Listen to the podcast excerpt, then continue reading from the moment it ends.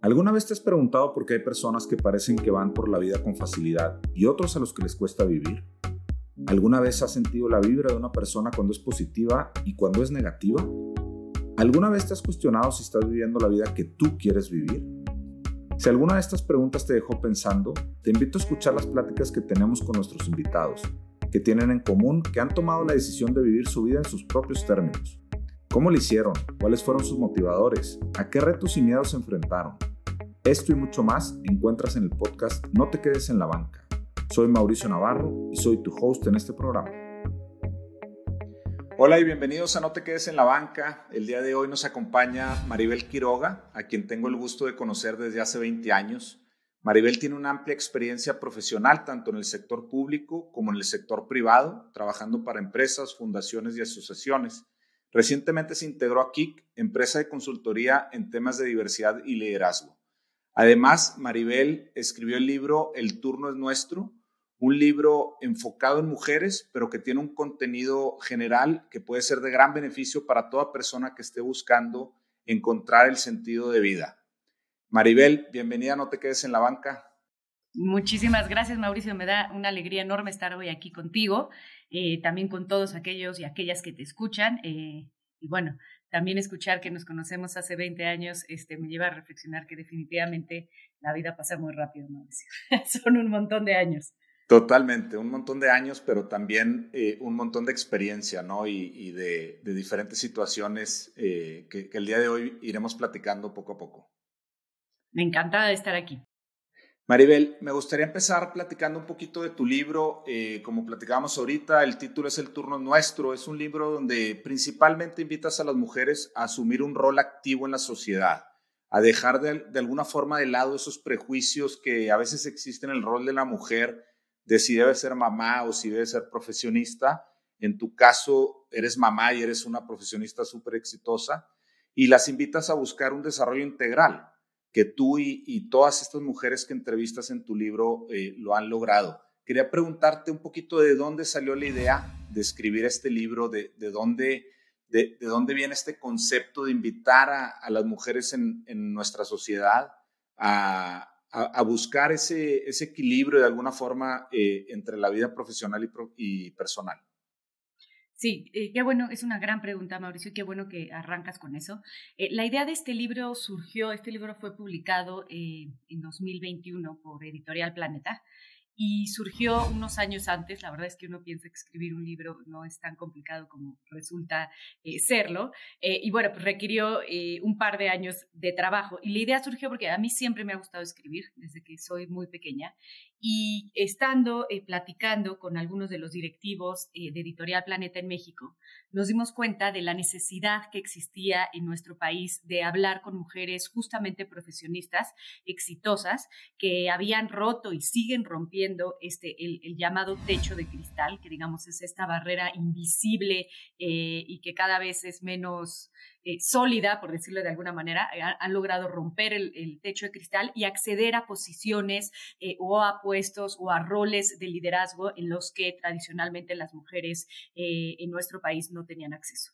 Entonces nos dimos cuenta que estas mujeres tenían una historia que contar, eh, muchas historias que contar y que queríamos escucharlas y queríamos entender eh, qué experiencias habían vivido por un lado, cuáles habían sido las herramientas que más les habían ayudado a llegar a donde estaban ahora. Y esto se mezcló a través de un trabajo eh, editorial con mi propia experiencia y desarrollo eh, profesional y personal. Entonces eso hace, digamos, que el libro, eh, por un lado, cuente sí la historia de estas 14 mujeres increíbles que tuve la fortuna y el honor de, conocer y de entrevistar. Y por otro lado, pues está mezclado con las experiencias profesionales a nivel personal em, y a nivel profesional que yo he tenido. Entonces, eh, digamos, no cada capítulo es de, eh, de, una de estas 14 entrevistadas, se mezclan, ¿no? Los libros, este, como los proyectos se van, eh, se van ajustando conforme uno los va desarrollando y trabajando en la vida. Entonces, bueno, pues el libro, la verdad es que tuvo como resultado o, es el resultado ahora de una guía muy práctica, muy didáctica, que le da herramientas a las mujeres eh, mexicanas de diversos niveles, eh, sin importar la edad que tengan, para lograr un mayor desarrollo eh, personal y profesional. Oye, Maribel, ¿y por qué, por qué ese interés de, buscar que la mujer tome un rol más activo o asuma ese rol de liderazgo? En, en, la primera parte de tu libro hablas mucho del rol de la mujer, de cómo la mujer tiene que asumir ese rol de, de liderazgo y, que es una realidad, porque a veces ni siquiera, vamos, inconscientemente tenemos un rol de liderazgo en la sociedad en la que vivimos, y, y en este caso hablo de hombres y mujeres, pero muy, muy en particular de mujeres que a veces lo hacemos de forma inconsciente, es decir, ni siquiera estamos eh, conscientes de la influencia que estamos teniendo en nuestra propia sociedad. ¿Por qué identificas tú esa necesidad o esa oportunidad de externar estas ideas? Eh, eh, mira, ahorita que lo, que lo mencionabas, justo estaba bueno, aquí tengo mi libro y, quisiera leer una frase del prólogo. El prólogo lo escribió Gaby Marketing. Es un prólogo muy cortito, pero muy bonito. La verdad es que cuando me lo mandó literalmente antes de enviarlo a, impresión en la editorial, em, ella, ella dice lo siguiente.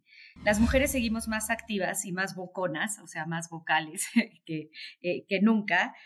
Y ella dice que este mundo se va a construir de manera más integral si participamos todos y, al decir todos tiene una acepción muy, eh, muy femenina. Entonces, eh, es justamente esa idea, Mauricio. No puede ser que en el desarrollo, eh, no solo familiar o social, sino que el desarrollo científico, tecnológico, empresarial, de innovación, en todos, industrial, en todos los ámbitos en los que el ser humano tiene un quehacer y un impacto, eh, es increíble que durante siglos las mujeres hayan estado relegadas y hayan estado relegadas, digamos, de manera visible, porque durante siglos, y, tuve oportunidad justo el año pasado, en el mes de marzo también, de hacer una presentación para Oracle, em, y ojalá algún día podamos platicar de eso en otra ocasión, de mujeres en la ciencia. Entonces, participaron mujeres en la ciencia desde los griegos y, hay muchísimos ejemplos y hablo de ellas en esta presentación, que es una presentación eh, muy, muy bonita. Eh, en la cual, bueno, pues las mujeres estaban ahí en la investigación, en el desarrollo, eh, en la evolución, pero no estaban ahí de manera vocal, no estaba, estaban ahí de manera tácita, eh, pero no había un reconocimiento ni había una manera formal de nombrar el quehacer de estas mujeres en la sociedad. bueno, pues estando ya nosotros en pleno siglo XXI, ya con tantos cambios de paradigma que se han dado, es fundamental que empecemos a hablar de cómo las, bueno, mi generación y las yo creo que dos generaciones, yo tengo 44 años, pero como dos generaciones arriba de la mía, realmente han logrado transformar este tema y cómo, y lo he visto en muchos ejemplos que me encantaría platicarte este, ahorita eh, después, porque yo creo que es parte de una conversación muy relevante, y en cómo las chavas más jóvenes, las mujeres más jóvenes, traen ya ahora un chip completamente distinto. Entonces, eh, las cosas tenían que cambiar y la buena noticia es que han cambiado. Yo creo que eso es un mensaje de esperanza eh, muy importante de cómo sí lo que hacemos a través de diferentes eh, iniciativas tiene un impacto fundamental. Por eso es tan importante, Mauricio. Totalmente, y, estoy muy de acuerdo en lo que dices de desde hace un par de generaciones. Eh, la mujer ha, buscado ese rol activo, han cambiado grandes personajes de, la sociedad, han, han hecho cambios súper relevantes que hoy en día permiten que, las niñas eh, se vean de una forma diferente y, enfrenten ese futuro de, forma diferente. Hay un video eh, que se volvió muy, muy popular, eh, Throw Like a Girl, no sé si alguna vez lo viste, pero... 100%. Muy bueno, ¿no? Entrevistan a, chavas, no sé, vamos a suponer de, arriba de 30 años y les dicen, bueno, ¿cómo, cómo es aventar una pelota como una niña, ¿no? Y, y de alguna forma ellas mismas toman ese rol medio burlón y luego le preguntan a niñas, vamos a poner abajo de 15 años, y lo de hacen 12. de 12, de 10, etcétera, y lo hacen con, con toda su naturalidad, con todo su esfuerzo, con, con, con toda su pasión, etcétera. una perspectiva de, de decir mujer de una forma muy diferente, ¿no? Y eso creo que el futuro va a cambiar radical. ¿Cómo fue para ti en este libro, entrevistas a 14 mujeres líderes en, en diferentes industrias en diferentes posiciones, pero todas con, con, con, una gran expertise detrás. ¿Cómo fue para ti reunir a todas estas personalidades en tu libro? Y luego, ¿cómo haces esa mezcla de toda la información que recopilaste, en, supongo, en las entrevistas con ellas, para no hacer un capítulo por, por, por persona, por mujer líder, sino que combinar en base a tu estructura de tu libro la información que fuiste recolectando? Mira, la verdad es que lo, primero que hicimos, digamos, el trabajo editorial que se hizo fue construir el índice, decir, a ver, ¿qué queremos decirle a una mujer de 50 años que se quiere, que se quiere independizar, ¿no? que siempre a lo mejor ha sido una profesionista en una empresa, pero que quiere poner su propia empresa? ¿Qué le queremos decir a la chava de 21 años o 22 años que está terminando la carrera? Eh, ¿Qué le queremos decir a una ama de casa que tiene eh, el interés de desarrollarse de manera intelectual? En fin, como que tomamos todos estos ejemplos de ¿Cómo podemos ayudarle a mujeres de distintos ámbitos en distintas etapas de su vida a que se desarrollen de manera profesional o intelectual? Entonces construimos un índice, ¿no? De decir, a ver, o sea, el primero tiene que ver con, este, tú construyes tu propio destino, este, eh, eh, no estás definido, como bien diría, decía Ortega y Gasset, ¿no? La mujer, el hombre y sus circunstancias, pues nosotros le pusimos la mujer em, eh, y sus circunstancias. Después, ¿por qué, ¿por qué es tan importante entender el tema de las emociones dentro del campo eh, profesional? ¿Por qué hablar eh, del miedo? ¿Por qué entender este tema del síndrome de, del impostor? ¿Por qué es tan importante hacer autopromoción? ¿Por qué el tema de estar informados, Mauricio, es tan importante, de leer el periódico, saber qué está pasando en el mundo, qué está pasando en nuestro país?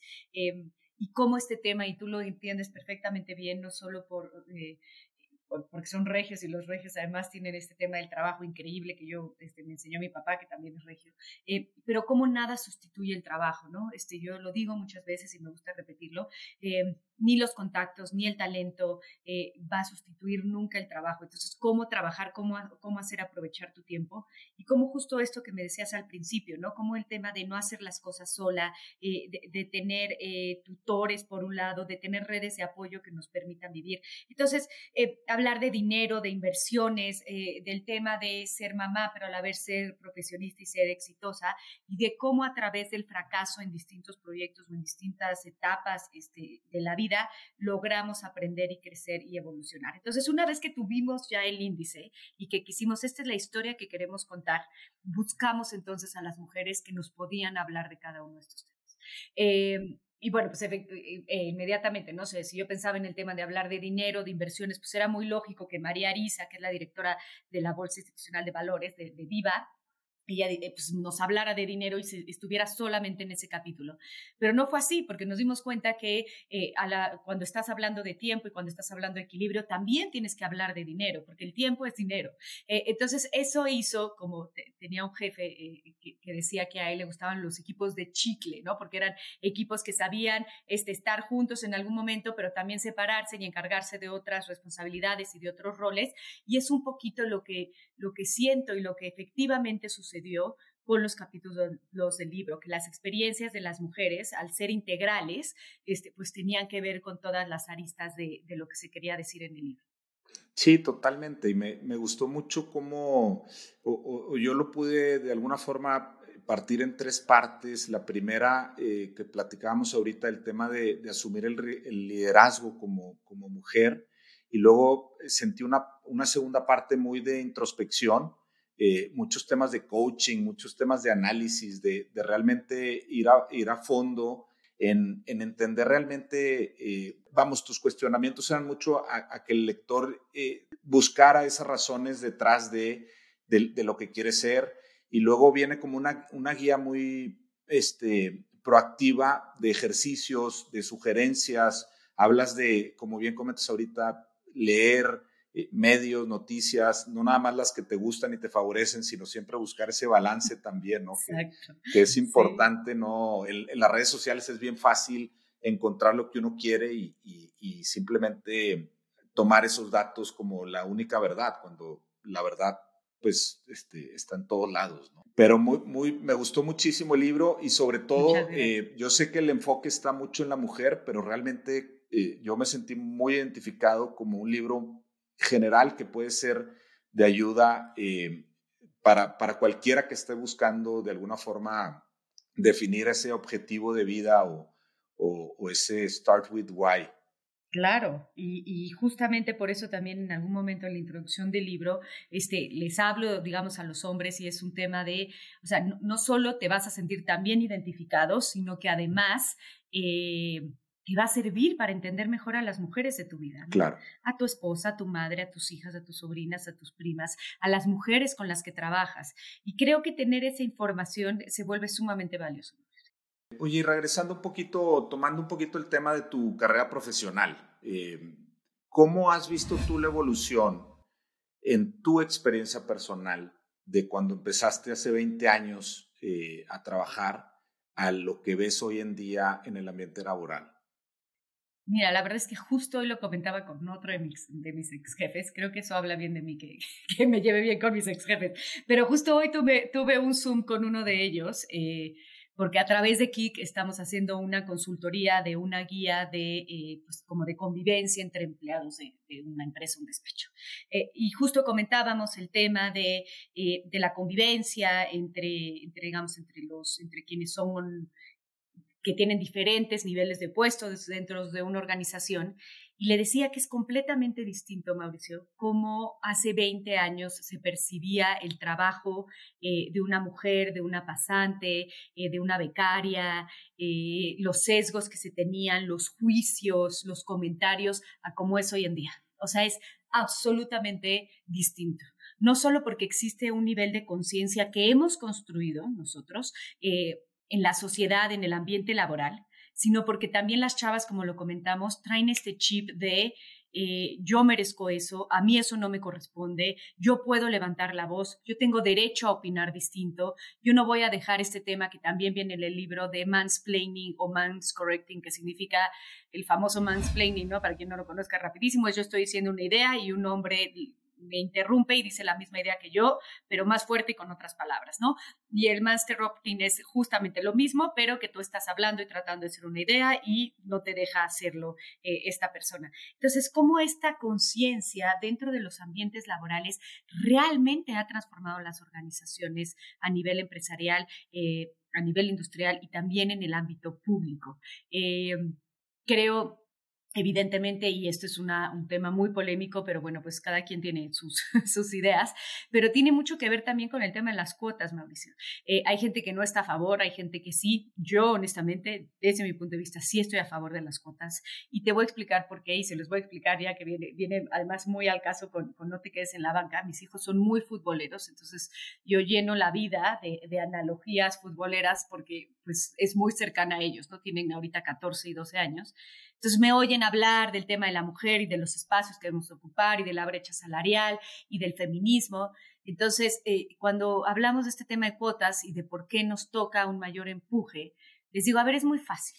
O sea, les dije, imagínense que llevamos, imagínense un partido de fútbol de 500 años, ¿no? En ese partido de fútbol de 500 años, el equipo de los hombres tiene 11 jugadores y el de las mujeres también tiene 11 jugadores. Pero los hombres llevan jugando con dos balones 500 años. ¿quién va a meter más goles? ¿No? Evidentemente los hombres. Entonces, préstenos durante unos 100 años, unos cuatro balones a nosotras, para que emparejemos la cancha. Y entonces, ¿no? A lo mejor nos toma menos tiempo. Ojalá, la ONU no lo dice así, la ONU dice que nos va a tomar 95 años, lograr la equidad salarial, para como vamos ahorita. Y el tema de la pandemia además lo retrasó. Eh, pero entonces es, es, un tema muy sencillo, es un tema de decir, bueno, faltaba impulso, los espacios estaban cerrados, démosle mayor oportunidad a las mujeres, eh, démosle impulso, demos visibilidad, no nos quedemos solo en el discurso, eh, realmente pongamos atención a los temas que importan, que eh, yo lo hablo mucho con los grupos feministas, es decir, escojamos nuestras batallas, ¿no? Esto, yo creo que una de las batallas que yo he decidido elegir en este tema es el tema de, igualdad salarial, de equidad salarial. ¿Por qué? Porque se puede medir, Mauricio, porque son o sea, es aritmética, como les digo, no son pesos y centavos. Y muchas veces, y lo, lo platico con muchas mujeres, cuando tú le preguntas a un, a un empresario si en su empresa o en su organización existe equidad salarial y te dice, ay, estoy seguro que sí, no sé, es porque seguramente no. Porque para que haya equidad salarial hay que meterse a la nómina, hay que meterse a las cifras. El dueño, el empresario, el CFO, el CEO el gerente tienen que entenderlo. Em, entonces, por eso yo creo que esa es una de las batallas que, eh, que hay que elegir, el tema de la equidad salarial, de la brecha salarial, porque eso realmente transforma no solo la vida de las mujeres, sino de sus familias, y por lo tanto transforma un país, creo que es lo más importante, eh, sino también porque tiene que ver con un tema de de utilidad, si me explico, con un tema no, no, de utilidad visto como, eh, como sirves o no sirves o eres desechable, sino como un tema de que le da muchísimo valor y muchísima autoestima eh, a muchas mujeres alrededor de, de, nuestro país. Entonces, por eso creo que el tema de la equidad salarial es tan importante. Totalmente. Ahorita que comentabas el tema de cuotas, yo, yo estoy totalmente de acuerdo contigo y creo que el, el ejemplo más claro, o bueno, probablemente tú tengas muchos más ejemplos de esto, pero en las maestrías, principalmente en Estados Unidos y en las principales escuelas del mundo, la estrategia de cuotas ha funcionado. Evidentemente tienes que dejar fuera a los que se han privilegiado antes de, esos beneficios, pero si lo vemos hoy en día, el número de mujeres ejecutivas, el número de eh, grupos diversos que pueden optar hoy a niveles ejecutivos, mucho tiene que ver desde mi punto de vista con las oportunidades que se generaron en esas maestrías para que eh, los grupos de, minorías pudieran tener esa opción de llegar. Y, a veces es un sesgo natural de las personas al reclutar, al, al, hacer todos estos procesos de selección, que si no hay esas cuotas, ni siquiera nos podemos dar cuenta, ¿no? Yo nada más quería comentar que estoy totalmente de acuerdo contigo en, el tema de cuotas y es un tema que también aquí en, mi casa eh, platicamos mucho y, a veces este, nuestros hijos, hijas nos cuestionan de por qué tendríamos que tener cuotas y si, estaríamos dejando fuera ciertos grupos, dando preferencia a otros, etcétera. Pero al final es la única forma de llegar a esa base de, de, de igualdad de circunstancias para, para los para los diferentes grupos. ¿no? Pero ahorita comentabas, 95 años para llegar a un equilibrio eh, salarial entre hombres y mujeres, supongo. Eso es, o sea, de aquí al, a, a 95 años más.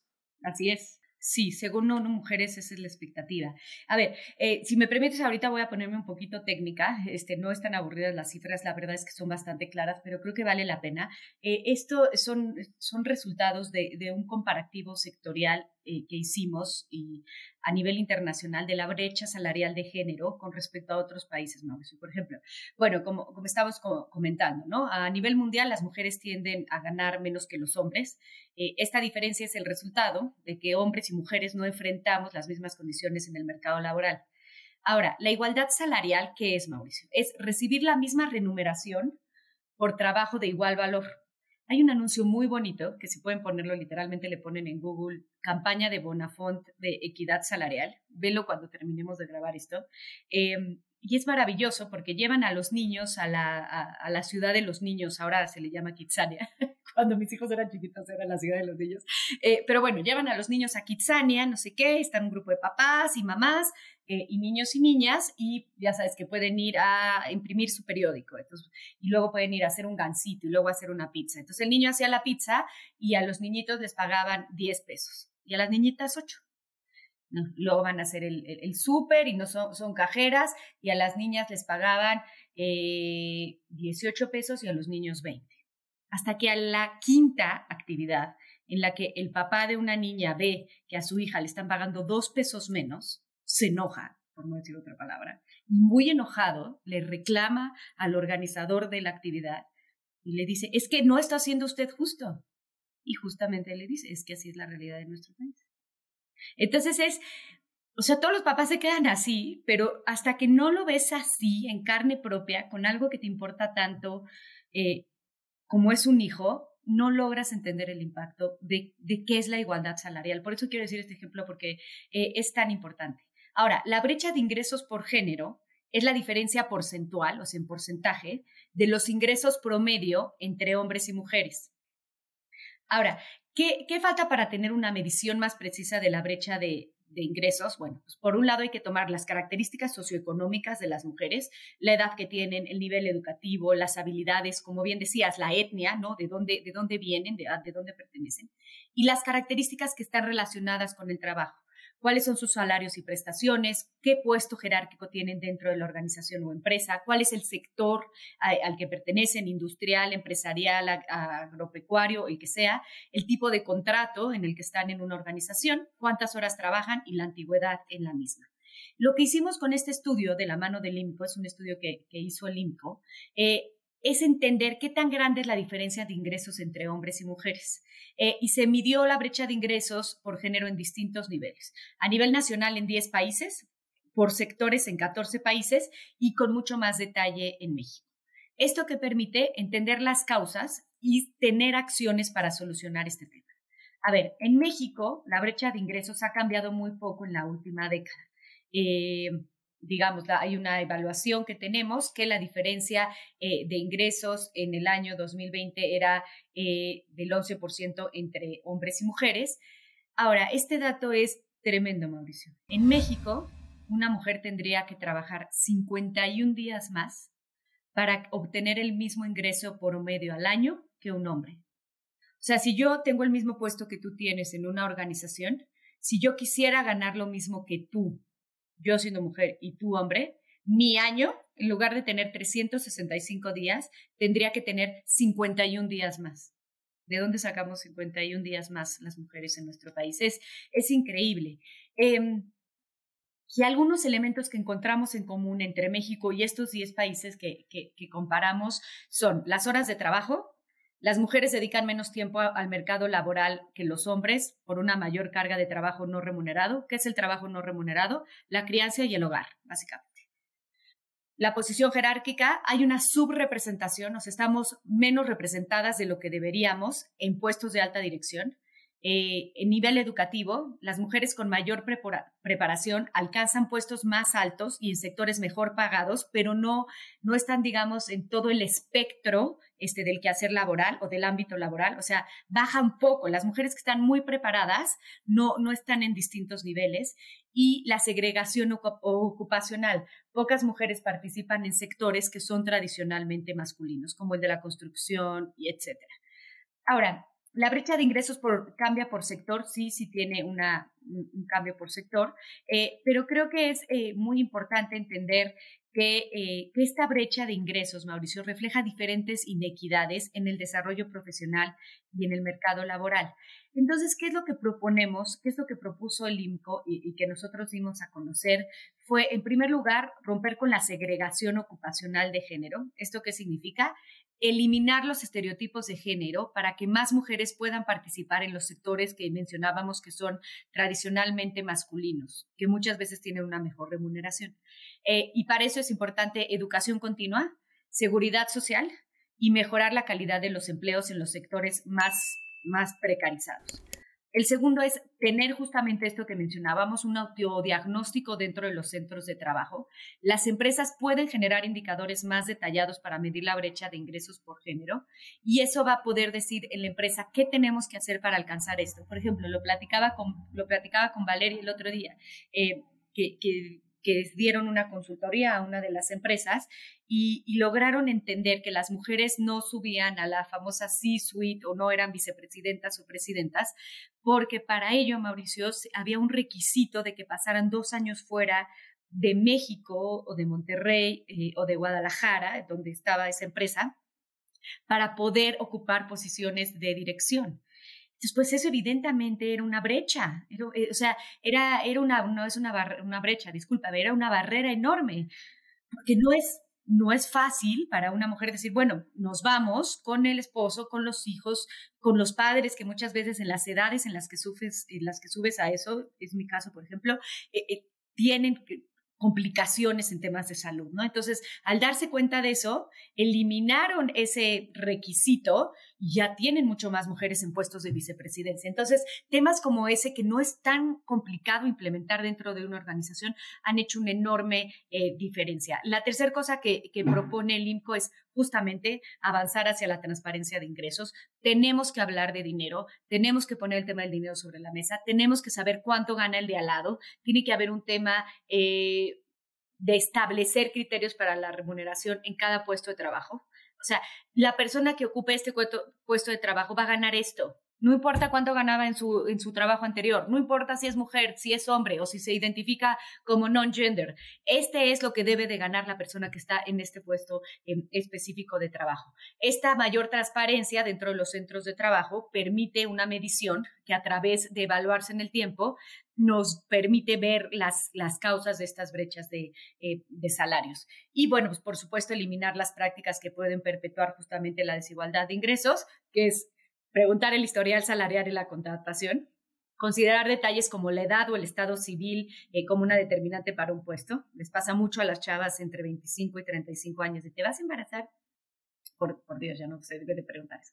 Y anunciar vacantes con sesgos de género por considerar que son responsabilidades eh, exclusivas de los hombres, ¿no? Entonces yo creo que esto es un estudio que arroja como muchísima luz en torno a este tema de la brecha salarial y que vale mucho la pena que cada organización, cada empresa haga un diagnóstico eh, y sea muy transparente con sus datos para poder eh, transformarlo, más.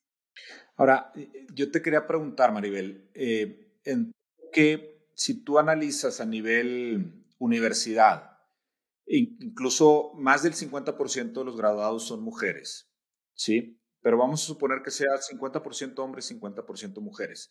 Y en ese mismo porcentaje entras al primer nivel de una empresa, de recién graduados, y, más o menos hay un equilibrio de 50% entre hombres y mujeres.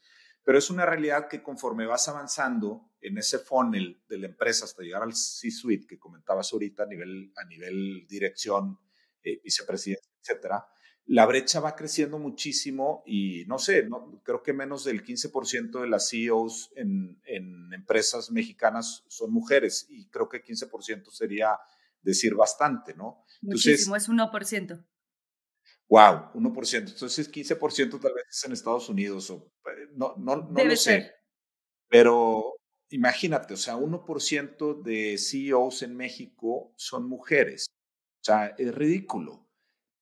¿Qué sucede en ese proceso de decir, teníamos 50-50 y, llegamos a 99-1? O sea, ¿qué tanto, ¿qué tanto de eso está, mi pregunta es, ¿qué tanto de eso está en la responsabilidad de la empresa por no tener esas facilidades que comentabas ahorita, por tener ciertas políticas que impiden que, que la mujer pueda llegar ahí? ¿Y qué tanto está del lado de la mujer eh, sobre todo a niveles em, que, quieren llegar a ese C-suite y donde tienen a su lado una comodidad de eh, una vida social mucho más activa y que, y que también es una realidad que muchas optan por esa, por esa situación, lo cual yo considero desafortunado, pero, pero es una realidad. Mira, yo creo que esta pregunta es muy parecida a, una pregunta que me hacen mucho, Mauricio, que tiene que ver mucho con mi libro sobre el tema del síndrome eh, del impostor, ¿no?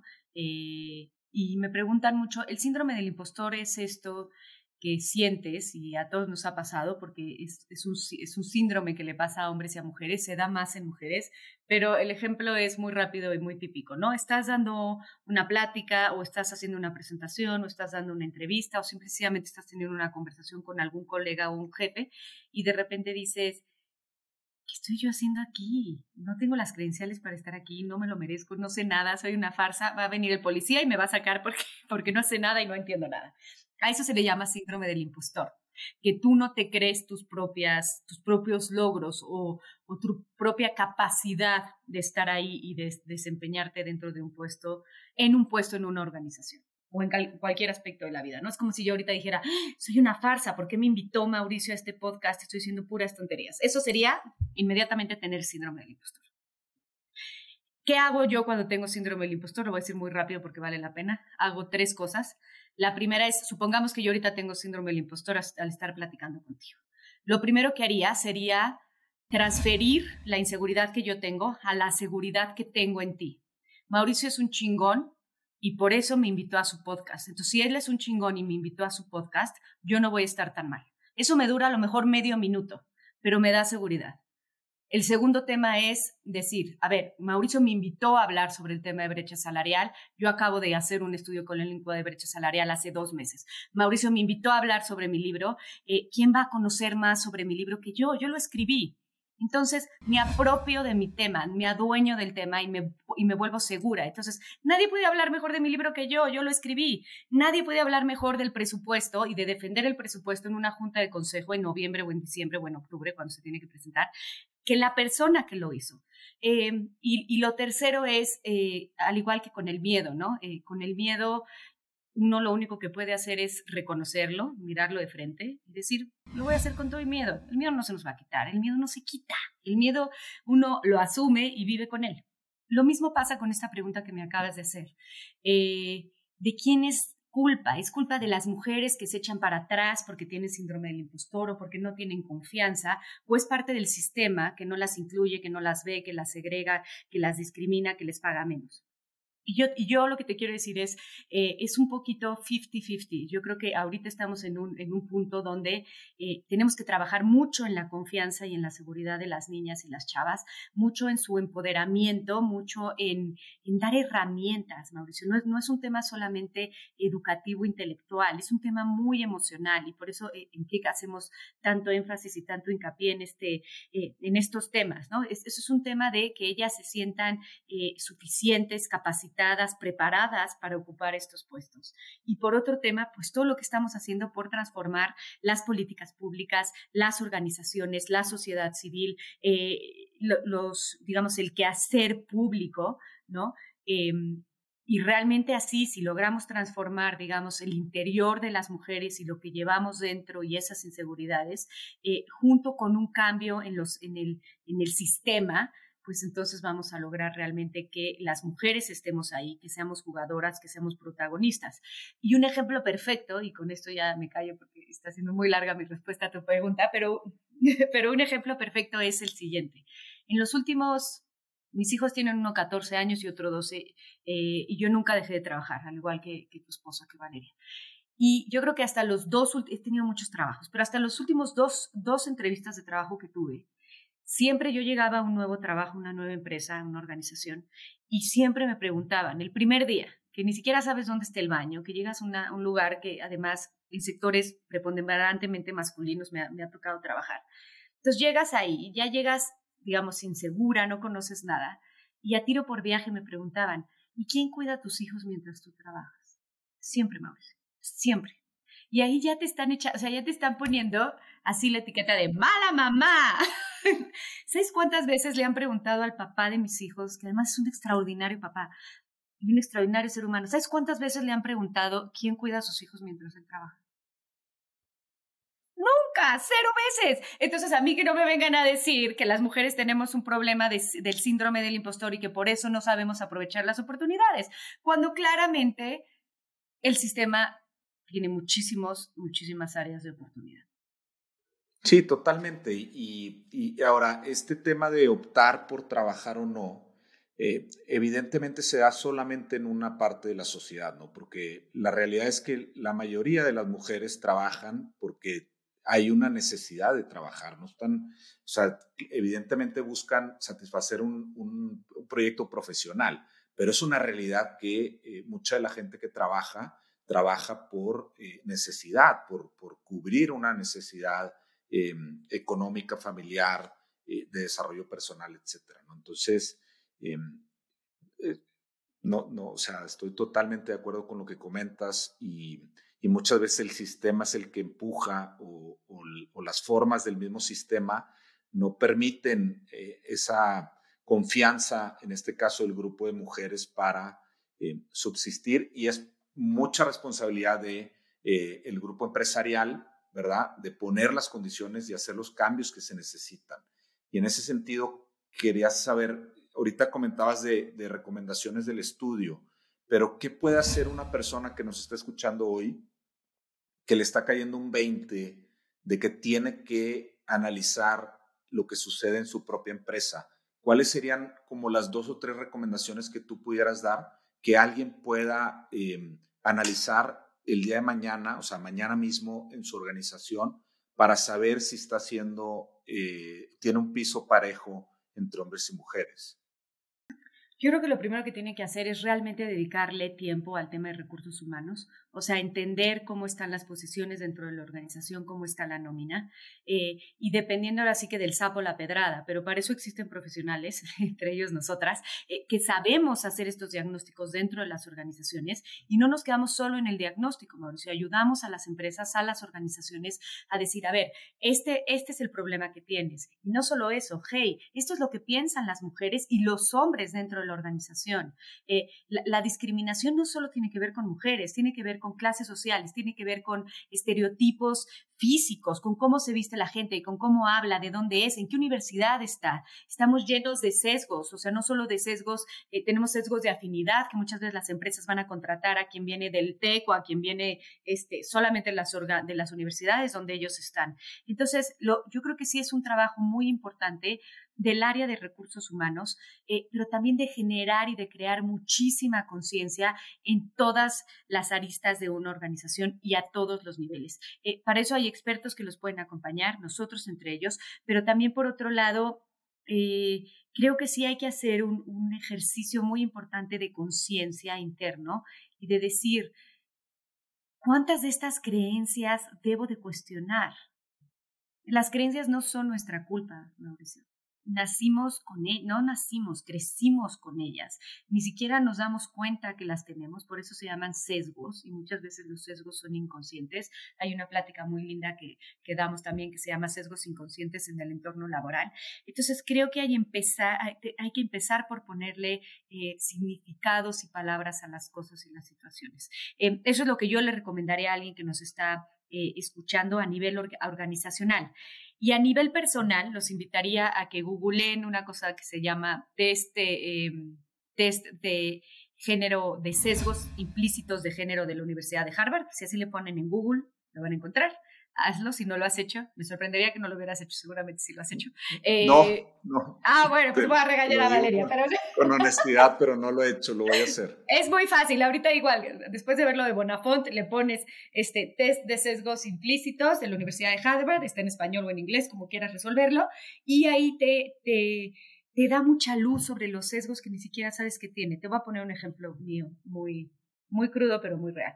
Yo lo hice y me di cuenta que yo tengo un sesgo de género con respecto a las mujeres que abandonan a sus hijos y, a los hombres que también lo hacen. O sea, yo soy mucho más dura con una mujer que abandona a sus hijos que con un hombre. Pero ¿cómo sabes que una mujer abandonó a sus hijos? No, en el caso, en un caso hipotético. O sea, por ejemplo, eh, en una película, en un libro o en una mujer que, que deja a sus hijos y se va a otro lado, y digo, ¿cómo es posible? Pero si eso es contra natura, pero si, la, pero si la maternidad y el vínculo de una madre con sus hijos. Por el mismo vínculo tiene un padre con sus hijos. Y yo, porque tengo un sesgo de género que espero ya haber trabajado, juzgo mucho más a las mujeres que abandonan a un hijo o que están en una situación de abandonar a un hijo que a un hombre. ¿Por qué? Porque tengo un sesgo de género, porque a mí me enseñaron en mi casa que quien se hacía cargo de los hijos eran las mujeres. Así de sencillo. Y en eso tenemos sesgos en no sabes cuántas cosas. Es impresionante. Eh, y por eso yo siempre digo, todos somos machistas. Hombres y mujeres somos machistas. Y tenemos que luchar porque, porque crecimos en esa sociedad. Yo creo que las mujeres y los hombres ya están creciendo ahora, nuestros hijos afortunadamente, y están creciendo en una sociedad muy distinta. Pero nadie puede transformar, así como bien decía esta lindísima frase, nadie ama lo que no conoce, nadie puede transformar lo que no es consciente. Por eso es tan importante hacer este ejercicio eh, de introspección y de reflexión este, a nivel personal, Mauricio. Súper. Maribel, esta situación que comentamos en las empresas en general, ¿la ves igual en el ambiente de emprendedores, en el ambiente de startups? Desde mi punto de vista, otra vez, siento que, que en ese mundo más nuevo, eh, yo veo, conozco muchas mujeres emprendedoras, conozco eh, muchas mujeres haciendo eh, cosas bien interesantes, no nada más en Estados Unidos, en México, en Latinoamérica. ¿Crees que haya una diferencia dependiendo de la empresa, vamos a decir, empresa más formal, grande, ya establecida, contra este mundo nuevo de emprendimiento? Yo creo que sí, por la misma naturaleza de las organizaciones, como bien dices, porque hay gente más joven. Eh, porque las startups este, y todo este tema de innovación han tenido que romper con sistemas, ¿no? O con maneras de hacer las cosas muy tradicionales para hacerlo de manera distinta. Y eso incluye, eh, y eso tiene un tema de inclusión bien importante, no solo hacia las mujeres, sino hacia minorías, hacia un montón de cosas. Entonces creo que sí, tienes toda la razón y estoy de acuerdo contigo. Última pregunta que te quiero hacer de, este tema. Encantadísima. tu carrera profesional, eh, has trabajado en, vamos a, ponerlo de esta forma, organizaciones que parecieran estar más orientadas a los hombres, en el caso de los cerveceros, en el caso de la Asociación de Vinos, y tomaste el rol de liderazgo en, en estas dos asociaciones trabajaste en gobierno, has trabajado en iniciativa privada. En, tu carrera profesional, ¿has sentido esta disparidad eh, de, tema salarial, de tema de género? ¿Has experimentado de alguna forma esta negatividad? Más allá de la pregunta constante de quién está cuidando a tus hijos. Mira, en, tema salarial no. Eh, o no que yo sepa, porque son temas que apenas, la verdad, de estos temas se habla de cinco años para acá, antes no. Antes era de mal gusto hablar de cuánto ganabas y de mal gusto hablar de dinero y, era, o sea, te juro, en, el gobierno cuando trabajaba nos pasaban la nómina y hace cuenta, aquí venían los nombres, ¿no? Y aquí venía cuánto ganaba cada quien y lo trataban así. Cualquier cosa que firmaras. Este, entonces, no tengo idea. O sea, de cinco años para acá, si sé decirte, antes no.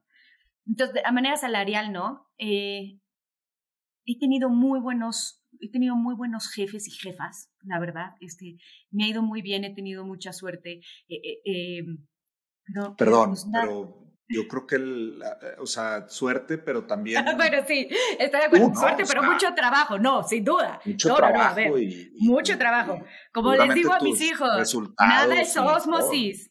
Nada es osmosis. O sea, como, ay, es que qué suerte que te va tan bien. No, no es suerte. Llevo fregándole, ¿no? O, sea, 22 años. O sea, bajita la mano. Entonces, es suerte porque también te puedes topar gente haciendo un gran esfuerzo, también te topas gente no padre. Entonces, eh, sí, en estos sectores preponderantemente masculinos, yo creo que en los primeros 10 años eh, había cosas incorrectas y justo de verdad que es que, qué interesante porque cómo se dan las diosidencias en la vida, porque justo hablé hoy de este tema. Había situaciones, Mauricio, que yo ni siquiera podía percibir que no eran correctas. ¿Me explico? O sea, desde la manera en que te hablaban, este, eh, el rol que te daban, eh, lo que callaban, lo que reían, pero pues yo uno no se daba cuenta, no me daba cuenta, porque no tenía el nivel de conciencia que tengo ahorita. Y después, eh, de más en posiciones, pues sí, la verdad es que hay a veces que, que me tengo que defender y me tengo que defender siendo mucho más, no agresiva, porque es, es, antítesis de mi personalidad, no soy una persona agresiva, pero sí me he vuelto mucho más determinante, mucho más determinante, mucho más clara, mucho más estricta eh, y no me dejo. O sea, no me dejo. Yo le dije ahora en la mañana a mi papá, es que no me voy a dejar. y se rió. Ay, mijita. Le dije, no, le dije, me, me dejo y me comen estos tiburones, me, me comen. Entonces, pues sí, o sea, ya no sé si es un tema de género o es un tema tan competitivo. Evidentemente soy una mujer competitiva, eso lo sé y, me gusta.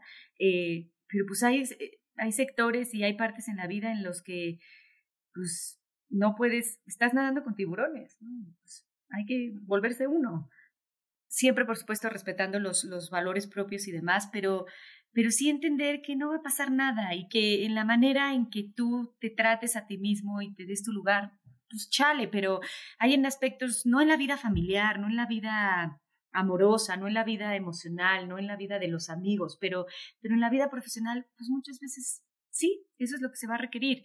Y, y hay que enseñarles también a las mujeres y sobre todo a las mujeres mexicanas de mi generación que nos enseñaron a, complacer, que nos enseñaron a caer bien, que nos enseñaron a pertenecer. Hay que, nos tienen que enseñar a luchar. Y pues ni modo, a veces, y, y, lo hablamos muchos, este tema de no caer en la, o sea, no masculinizarse. Yo siempre digo, híjole, digo, lo he platicado con Valeria y con Chris, ¿no? Como hay roles en los que no queda mucha opción pero a la vez ciertas cualidades intrínsecas de un rol femenino muchas veces son mucho más importantes que cualquier masculinización que, que una pueda tener. Sí, totalmente. Y ahorita lo que dices, eh, el, el, el, hecho de aprender a, a convivir en, ese, eh, en esa pecera de tiburones, como comentas tú, en ese ambiente, o sea, no, no, no debería de convertir los comentarios en, ah, es que esta, esta chava, este, perdón por las palabras, pero esta chava es una perra, esta chava, este, es, rudísima, eh, no me gusta estar con ella porque habla muy feo, habla muy golpeado, etcétera. Y, y, la misma conversación, el mismo comentario de, de un hombre, lo toman como, se toma como normal. Y entonces lo que tendremos que, que, normalizar es lo que decías tú hace, hace unos momentos en la plática, es una cosa es la función y otra cosa es la persona que está asumiendo la función en ese momento. Entonces, totalmente el, la, la, mujer o el hombre que esté tomando esa función tiene que asumir ese rol. Y ese rol a veces requiere dureza, a veces requiere mano izquierda, a veces requiere sutilezas, requiere de todo. Todos los roles requieren de diferentes funciones. Pero necesitamos acostumbrar a que no importa si es un hombre o es una mujer, o, como decías hace un momento, un, alguien que se cataloga non-gender y todas las variaciones. Eh, nuevas que, que, están surgiendo en ese sentido. Lo importante es respetar a la persona que está ahí enfrente, ¿no? Y, y, y, y, dejar de lado esos comentarios que a veces dañan tanto en la, en la cultura de las empresas. Sí. Y como para cerrar esta idea, ¿no? Esta famosa caricatura que subió algún día Adam Grant, este escritor increíble, eh, que también tiene un podcast padrísimo, que se llama Rethink, te lo recomiendo, seguramente ya lo conoces.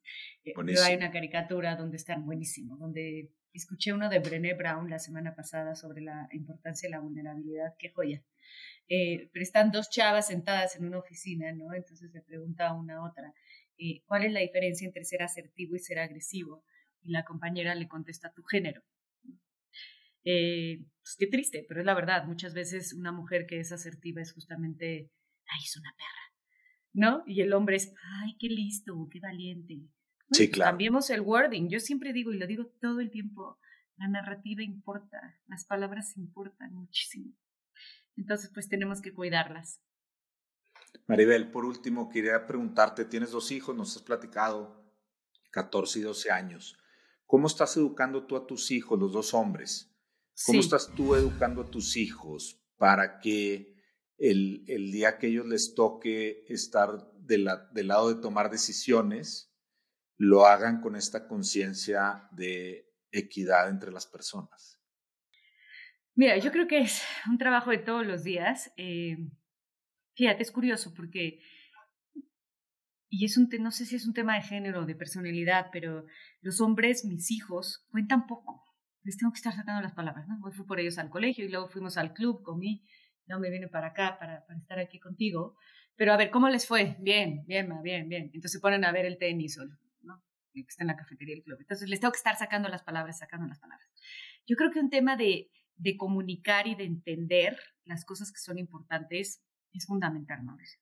Y, y, justo hoy les dije, porque me contaron no sé qué sucedió ayer, hay un acontecimiento en el club y los iban a regañar y no sé qué.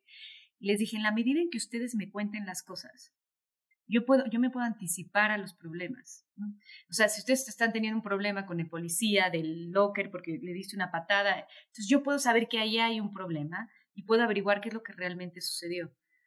Si ustedes no me comunican y no me dicen las cosas, eh, la presencia que yo puedo tener, pues se merma, ¿no? Se, no está ahí, no está presente. Eh, eso por un lado, o sea, creo que es un tema de comunicar con ellos y de escucharlos y de como papás eh, que tengan esa confianza. Y me lo contaron, fíjate, también fue una lección de humildad, porque me contó Íñigo y yo me empecé a enojar de cama, pero lo sí. Les dije, es que cuéntenme las cosas. Y se volteó y me dijo el de 14, sí, pero no te enojes. Le dije, mi vida, tienes toda la razón. Le dije, esto fue hace una hora, ¿eh? Le dije, tienes toda la razón.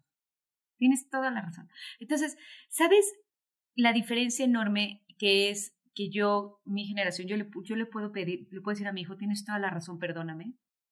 ¿Sabes cuándo hizo eso mi papá? por aquí. Y es un gran papá, gracias a Dios, y lo que sea. Pero creo que, creo que esta, y no significa estar a, a la misma altura que los hijos. ¿eh? Yo no quiero ser amiga de mis hijos, yo soy su madre. y mando aquí las cosas como son.